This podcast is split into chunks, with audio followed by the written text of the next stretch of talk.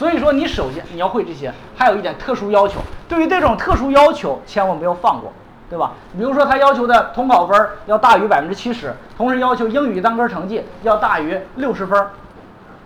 你想想，很多同学的文化课基本上三百八，考四门三百八，有的同学英语都不到六十。你要我英语不到六十，你专业课再高，我总分再高，这个学校你能不能报？就报不了。那么这种机会，如果你过了，你是不是就把那帮人滤掉了？是不是道理？所以说，大家你要有一个思维，把这句话记住了。艺术类报志愿拼的不是分数，拼的是什么呢？是竞争位置。你要始终让自己的竞争位置处于前列，你才有机会去选学校。能理解吧？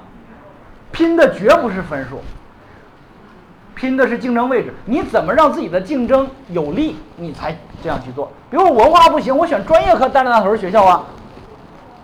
对吧？我专业不行，我选文化课往里边加一加呀，啊，如果说我的分数呢在选和啊上海学校的时候没有优势，那我如果这时候我愿意接受天津的呢，我是不是在这个区域选择我就有优势了？所以说这些是你报考的真正好的思维，而不是说啥呢？蛮干，蛮干是啥意思呢？比如说我就。很多的我们每一年报考艺术类的家长都是这个思维，什么思维呢？就是我先选地方，先选地方。比如说我先选，我想去武汉，我先选武汉。好，再扒拉武汉里边有哪些艺术类的学校，把它扒拉出来。扒拉完之后再怎么干呢？看我的分够上哪个，然后干嘛呢？然后去冲击一下。你会发现这就是我们很多同学报考的思维，是吧？你说就武汉不行，长沙就不行吗？他俩多远啊？你明显长沙那个中南林业科技大学能上，你为啥非要挑战那个武汉那个武汉纺织大学嘞？你明知道武汉是个大热门，你为啥非要碰它了？你分数也不是特别有优势，是不是？所以说就是啥呢？你实际上是你孩子的升学是被你的意识给限定住了。回过头来还还自己一大堆道理，哎，我选的没错呀，你选本来就选错了，从根儿上就错了。为啥呢？你眼睛盯着武汉，那你只能在武汉里边扒拉了，对不对？你不是就是湖黄石，就是比如说是那个荆州的那个长江大学，你说它离武汉有多远了？是不是？哎，所以说大家注意了，你在报考的时候应该去怎么去报？最后呢，综合多方面因素吧，这个同学录取到了北京林业大学啊，学的设计专业还是非常好的。好，假如这个同学甲同学专业二百五十一，文化四百三十二，学校可以上天津科技大学、武汉科技大学、西安美院有合格证，南京邮电大学。这是如果是你的孩子，你怎么样替他报考？啊，应该怎么报？如果是你的孩子，你现在首先要考虑的是什么？首先考虑什么？现在要报志愿了，首先考虑什么？我帮大家理理思路，怎么样是一个正确的报考思路？首先考虑什么？首先考虑什么呀？你现在就要完成这个事儿。有人说老师，我现在不着急，你别不着急了，就最后剩二十多天了。高考结束之后你还不着急，等到报考之后你就会了吗？如果大家靠睡觉就能把这个东西睡会的话，好，大家去睡觉算了。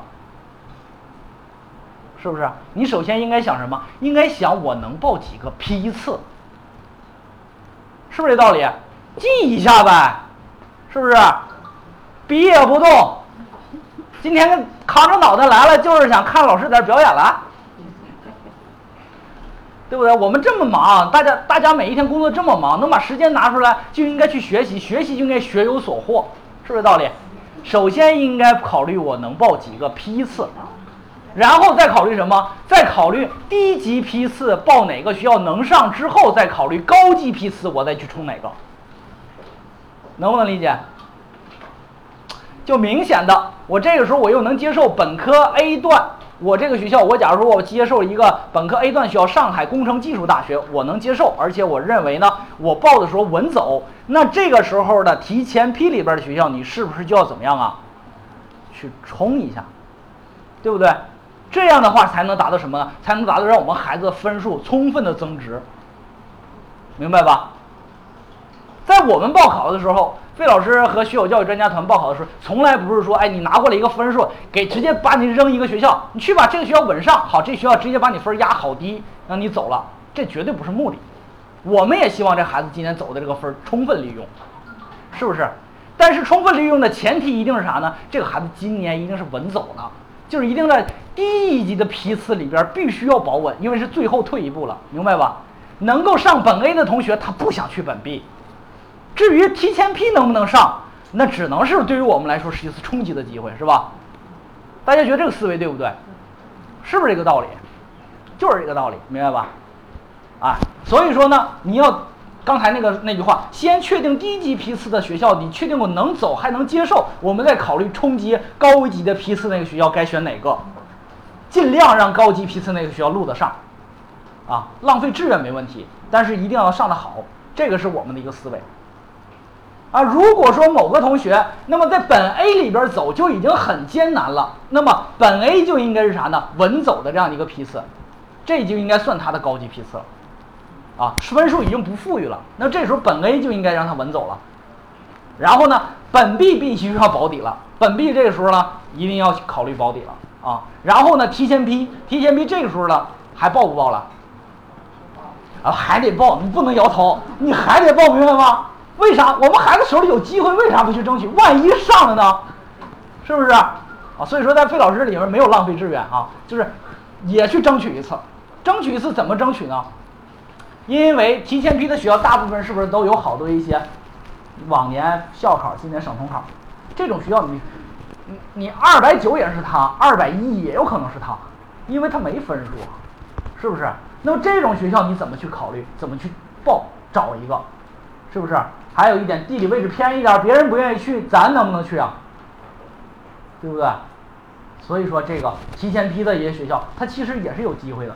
去年我就干上一个，给我发了一个锦旗后边，呃，播音主持，我看一下那个孩子哈，就是这个孩子，啊，呃，啊，下边这个孩子，给我发锦旗，这个孩子，呃，播音主持，高考程同学，理科啊，理科。校考没有合格证，省统考五百啊，省统考是专业是三记反了，三百二十五分，文化是五百一十二分，理科啊，文化五百一十二分，这个孩子就是，这 孩子我提前批我就给他冲一下华中科技大学，咔干上了，直接干到全中国前十的学校，直接给我发锦旗啊，爸爸妈妈高兴死了，直接给我发锦旗，长袖善舞动乾坤，点石成金谋未来，词儿写的不错。每一年这个这种这这种奇迹，其实每一年都有一些，但是你别指望真年年出现，啊，原因是啥呢？第一，他是理科，能理解吧？第二，他的文化分还行，啊，有的时候老师他的文化分行，文化分行，播音主持能录取吗？他不在这儿，因为啥呢？因为文化分行，他还有什么机会啊？说的对，普通类的一本二本他还能走，对不对？那么对于他来说，往上看那不都是机会啊，是不是？冲上哪个不比他那个不比他自己报的强？是不是？所以说，对于我们这种来说，这种的时候你才放心大胆的去冲击机会。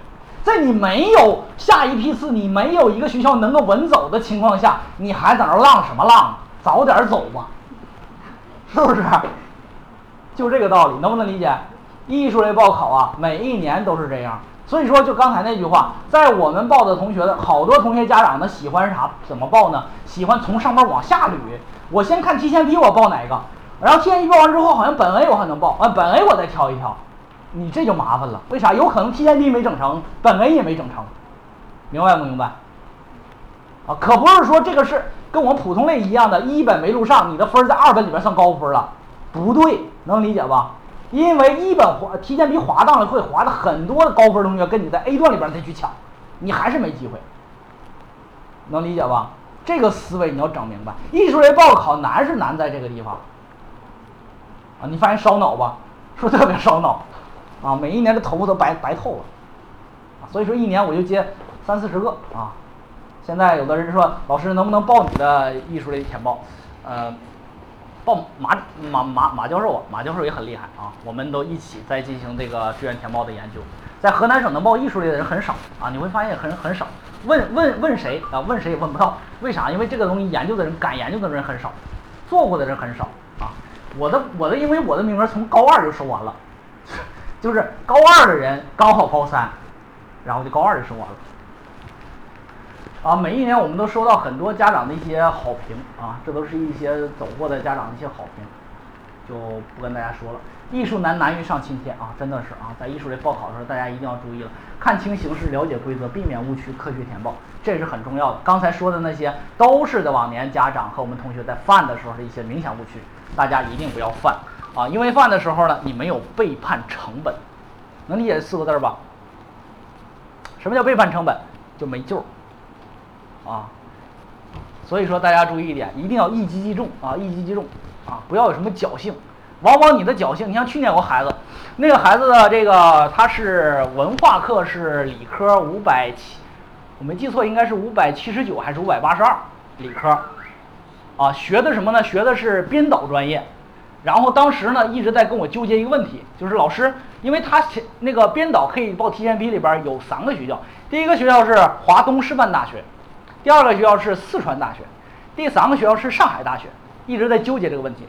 然后呢，录取规则里边呢，这个他这个同学呢，他的这个文化课排名啊，文化课排名在编导理编导理科这里边排名呢，他是全河南省第三名，能理解吧？啊，这是我们查出来河南省第三名。那河南第三名就出一个问题了，川大要几个人呢？川大要呃，去年是要。啊，两个人，呃，这个是华东师范大学要两个人，然后这个时候，他就报了，他说：“魏老师，我们孩子打算冲一冲华东师范大学。”华东师范大学，但这里边呢，他一直不敢下决心的就是啥呢？就是在报考的时候，这个华东师范大学，因为他前面有几个人。两个人，他离三个是吧？如果他前面那两个人都报了华东师范大学，那么他就没戏了，是不是？是。他报了华东师范大学肯定没戏了，是不是？